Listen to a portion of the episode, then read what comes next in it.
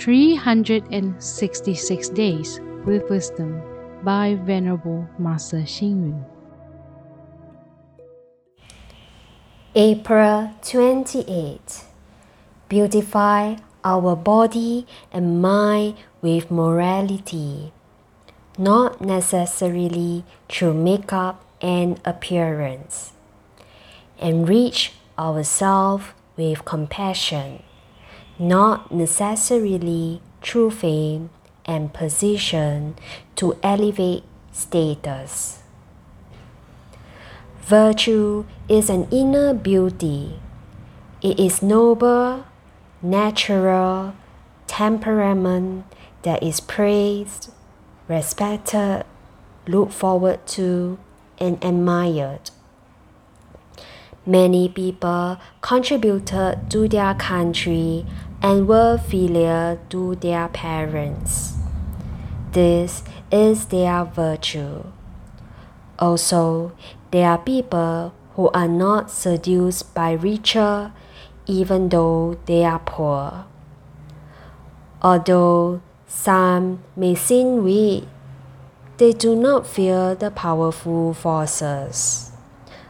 Virtue is an image that is accumulated over a long period of time. Virtue is like the pyramid.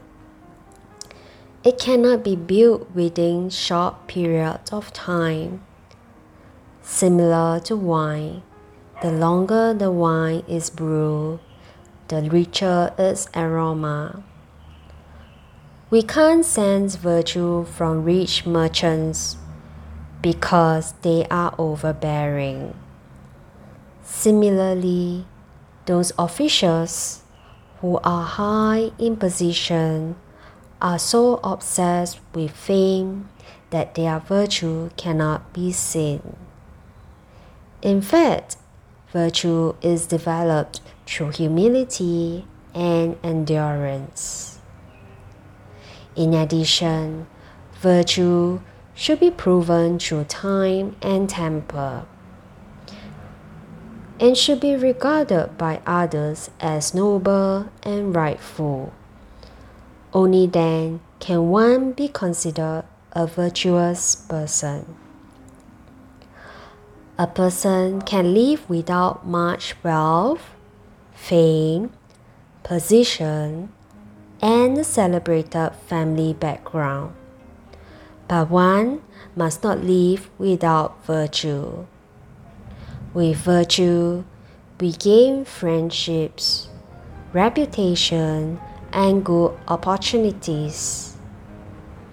Thus, why don't we trust ourselves in establishing the good image of virtue? Read, reflect, and act. Virtue is developed and nurtured with humility and endurance. Please tune in, same time tomorrow as we meet on air.